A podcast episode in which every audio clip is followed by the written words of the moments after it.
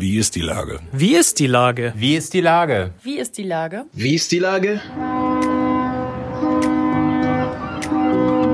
Der fast tägliche Podcast mit Lars Meyer. Wie ist die Lage? Unser fast täglicher Podcast als Kooperation mit der Mopo und der Gute-Leute-Fabrik spürt tagesaktuellen Fragen nach.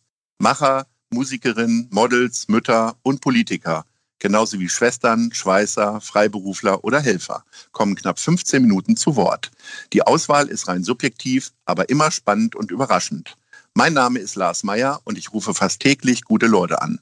Unser Partner, der das diese Woche möglich macht, ist das Panini-Album Team Hamburg. Jetzt stickern, helfen und gewinnen zugunsten von Mensch Hamburg. Herzlichen Dank. Heute befrage ich die Musikerin und Beatles-Fan Stefanie Hempel. Ahoi, Stefanie. Hallo, Lars. Liebe Stefanie, du bist Musikerin, hast also derzeit so gar nichts zu tun, außer üben, üben, üben. Wie ist die Lage bei dir? Du lachst zumindest. Ja, ja, ja, ja, genau. So ein bisschen Galgenhumor, ne, den wir Musiker wahrscheinlich ein bisschen brauchen in dieser Zeit oder schon lange jetzt brauchen, seit fast einem Jahr. Ähm, das ist mir auch tatsächlich im letzten Jahr echt schmerzlich bewusst geworden, dass eben all das, womit ich mein Geld verdiene, mein ganzer Job auf ein Live-Publikum ausgerichtet ist. Ne? Ob, ich, ob ich eben Beatles-Touren durch St. Pauli mit den Fans aus der ganzen Welt mache oder ob ich Konzerte, Shows spiele oder musikalische Vorträge, alles das ist weggefallen. Und jetzt sitzt man als Musiker zu Hause, wie du sagst, und, und übt ein bisschen und spielt für sich allein. Aber das ist ja eigentlich auch nicht Sinn der Sache. Das ist mal ganz schön, aber ähm, ja, eigentlich ist natürlich so, dass das Können, was man in den Jahren sich aufgebaut hat, auf ein Publikum ausgerichtet. Klar, und äh, ja. nur durch digitale Konzerte verdient man schon mal gar kein Geld. Äh, hast nee. du irgendwo mitgemacht? Ja, wir haben, also ich habe mehrere äh, Livestream-Geschichten gemacht und vor allen Dingen hatten wir ja im letzten Jahr, letztes Jahr war ja das große Beatles-Jahr in Hamburg, 60 Jahre Beatles. Vor 60 Jahren, im August 1960, sind die Beatles zum ersten Mal nach Hamburg gekommen und haben hier ihre Karriere gestartet im Indra, im Kaiserkeller. Und da habe ich zusammen mit der Stadt und der Kulturbehörde einen ganz großen Livestream aus dem Indra gemacht, der in die ganze Welt rausging und auch riesige Resonanz fand mit ganz vielen Hamburger Künstlern, die dann auf der Bühne zum Teil standen, wie Bernd Begemann und das Kaiserquartett und Käthe, die ich da alle zusammengeholt habe. Oder auch Otto Walkes war dabei, hat uns ein wunderbares kleines Video gesendet. Wir hatten den Cavern Club aus Liverpool zugeschaltet. Also das war eine ganz tolle Sache. Aber nicht zu vergleichen mit einem großen Live-Event natürlich.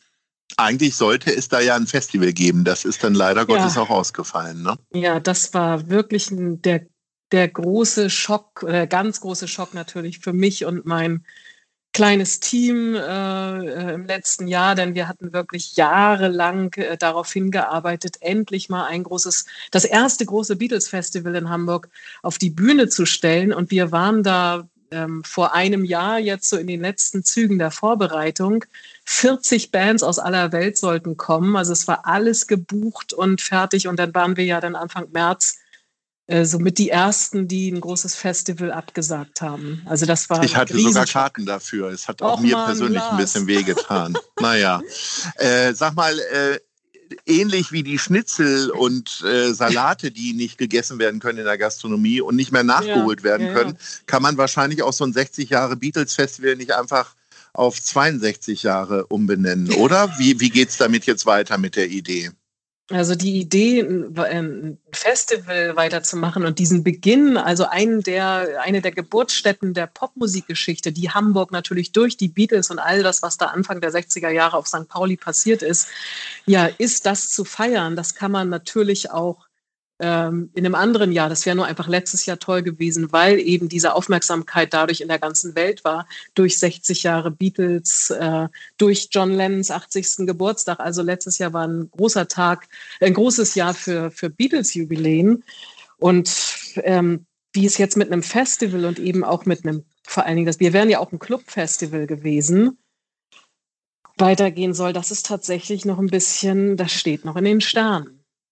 Also, Hast du nicht auch das Gefühl, dass äh, für die Beatles hier in dieser Stadt immer noch mal ein bisschen mehr gemacht werden könnte. Also es gibt ähm, ja dieses Denkmal und ähm, ja. ich war oder also dieses Monument und ähm, ich habe das Gefühl schon, als es aufgebaut wurde, haben sich viele Leute sehr fragend angeguckt, ähm, also ich inklusive.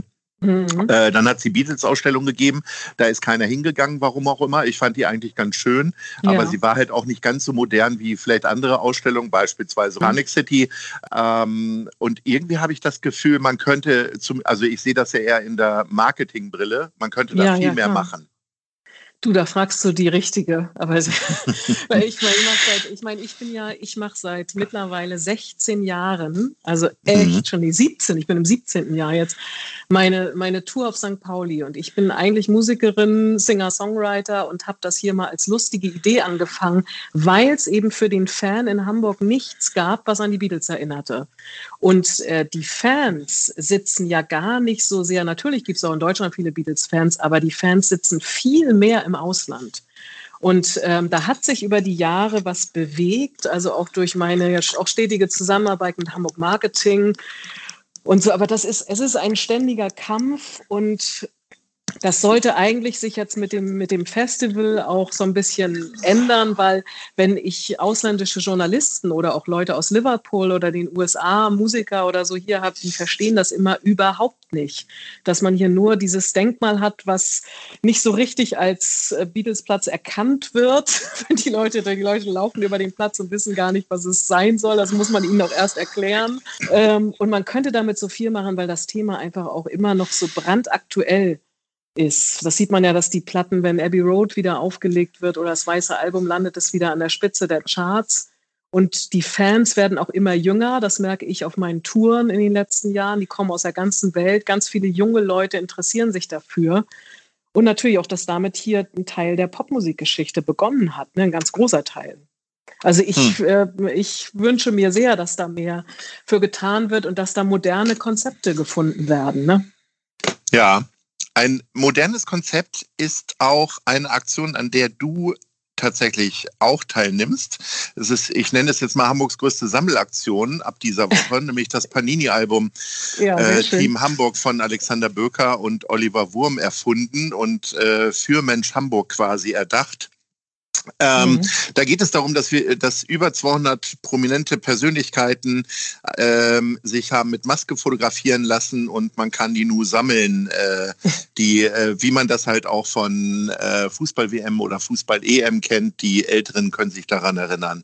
Ähm, ich kann mich auch noch das, daran erinnern. Was macht das mit dir? Bist du tatsächlich ein Fußballfan und wie, wie toll findest du das, dass du jetzt quasi ein Klebebildchen von dir selber in der Hand haben kannst? Also ich finde das super und das ist vor allen Dingen eine lustige, schöne, ähm, leichte, sage ich mal, Idee in doch irgendwie so diesen, in dieser irgendwie dunklen Zeit. Also sowas genau sowas äh, Witziges, Lustiges kann man jetzt irgendwie gut gebrauchen.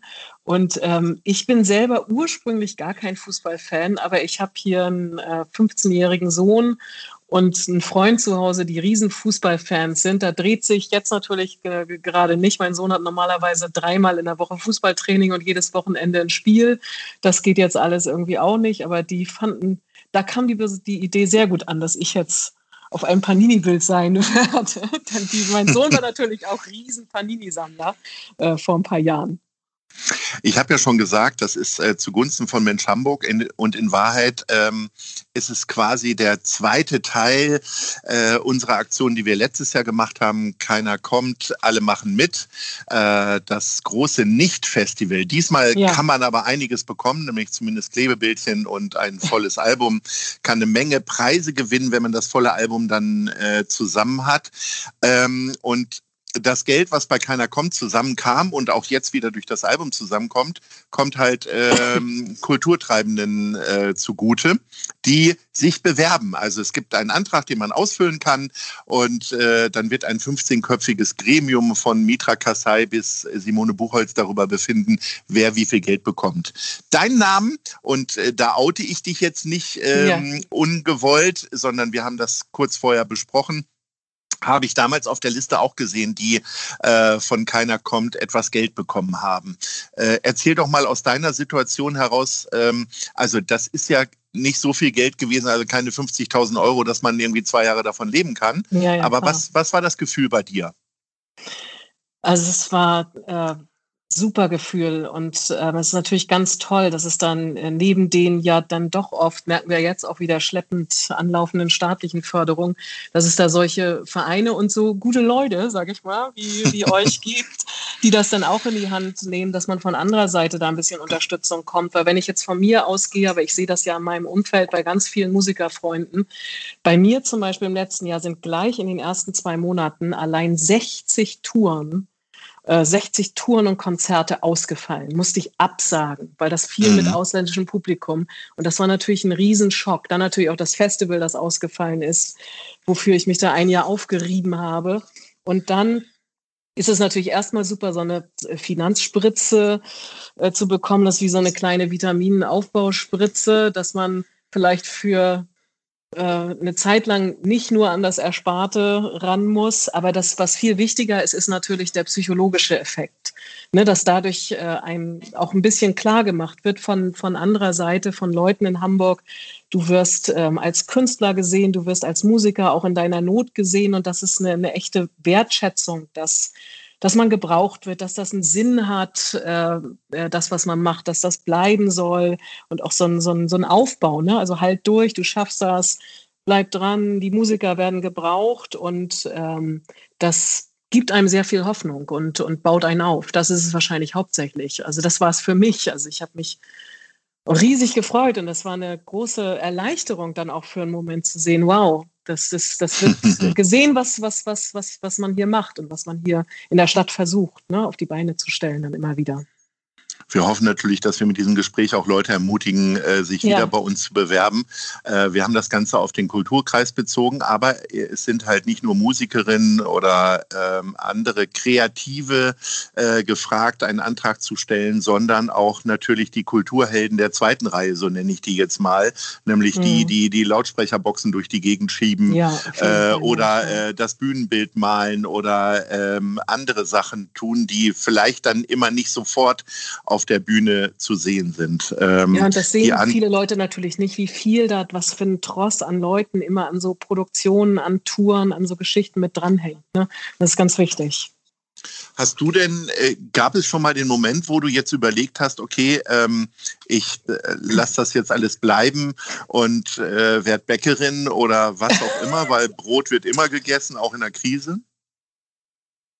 Ähm, so der, der ganze erste Lockdown mit dem, mit dem schönen Wetter und so weiter, da habe ich mir das noch nicht gedacht, aber jetzt habe ich mir zum, ich mir manchmal auf jeden Fall schon die Frage gestellt, was kann ich machen, was eben nicht mit einem direkten Live-Publikum zu tun hat. Also ich weiß, dass ich immer in der Musik und in der Vermittlung bleiben äh, will. Das sind die Sachen, die ich, das sind so die Kernkompetenzen natürlich. Aber ich denke jetzt auch so ein bisschen nach über Konzepte, über was weiß ich, vielleicht auch irgendwelche digitale Formate, aber ganz was anderes machen, äh, das kann ich mir nicht vorstellen. Und irgendwas Handwerkliches, das außer Musikhandwerk, das liegt mir auch leider überhaupt nicht. Und ja, also ich hoffe, nee, ja, ich habe schon, habe schon drüber nachgedacht, auch übers, übers Schreiben. Ich habe letztes Jahr auch an so, an so zwei Buchprojekten mitgemacht, mit recherchiert. Das gefühlt kann das für mich aber immer nur so zweite, dritte Standbeine vielleicht werden. Denn nee, mein, mein Job und meine Leidenschaft ist einfach die Musik. Liebe Stefanie, behalte dir äh, deine Leidenschaft und erhalte dir hoffentlich deinen Job. Wir wollen alles dafür tun und äh, ja. dich dann bei den Beatles-Touren wieder ähm, buchen, wenn das äh, Wetter und vor allen Dingen die, äh, der Virus das hergibt. Ich wünsche dir alles Gute. Das war's mit uns. Zunächst einmal, ich freue mich, wenn wir uns später im Jahr nochmal sprechen und sage Ahoi. Ahoi, vielen Dank. Tschüss. Tschüss. Dieser Podcast ist eine Produktion der Gute-Leute-Fabrik und der Hamburger Morgenpost.